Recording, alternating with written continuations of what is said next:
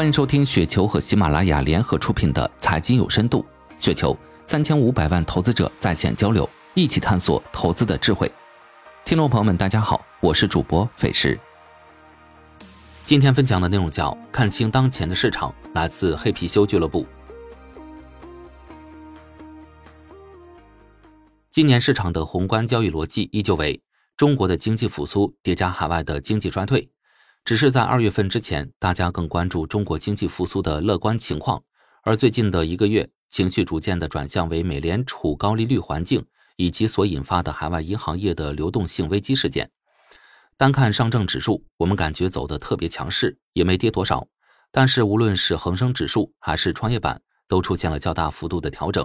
这其实最核心的是，市场最热的两个主题中字头加 Chat GPT 都对主板指数有较强的支撑。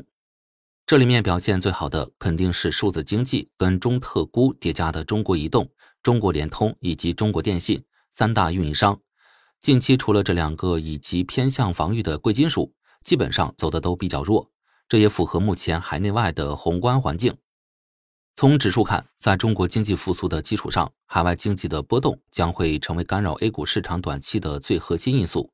如果未来一段时间银行业的危机事件以短期平息，海外没有太大的波动干扰，那么国内会继续交易复苏的逻辑，前期超跌的板块逐渐的反弹，资金短期高低切换。如果海外的事件继续，我想通过港股传递到 A 股的波动，整个市场单从指数看，可能还是有下行的空间。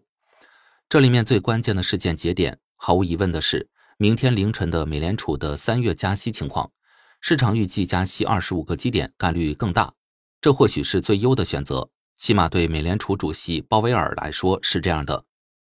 从板块交易的逻辑看，ChatGPT 以及所衍生的数字经济，无论是计算机算力还是硬件软件等，想要短期兑现业绩，也基本上是不可能的。经过短期快速的上涨以后，面临四月份业绩兑现的问题，大家炒归炒，身体上还是很诚实的。从历来的主题来看，大行情，尤其是超大行情，还是要伴随着事件的不断催化以及业绩的释放。最大的可能性，大家今年依旧是在数字经济里面继续，而换一个方向，炒高的继续等业绩。毕竟产业的逻辑比较清晰。中特估的情况大概也是类似，宏观叙事叠加方向众多。关键一点是，很多方向估值依旧比较低，明天可能搭上军工，后天就可能炒银行等等。反正大方向是比较明确的，这两个板块能够承接巨额的资金，也可以讲很多的故事听。公募基金发行后，后面已经安排上，起码我看到的很多公募基金都在准备发行。中国特征估值体系主题的基金产品，每一波大的行情都无一例外。不管是一四年“一带一路”，一七年的房地产基金，一九年的五 G，还是这两年的风电、光伏、新能源，最后都是流动性推动。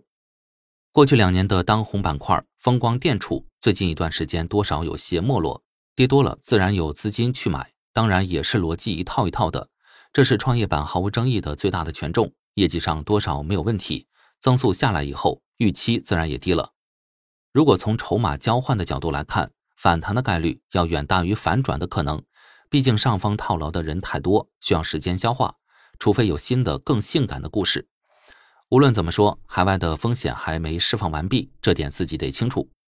强反弹也好，抄底也罢，亦或者去打防御都没问题。因为今年 A 股市场的整个环境要比去年好，安排一个更为合理的收益预期更重要，千万不要太高。以上就是今天的全部内容，感谢您的收听。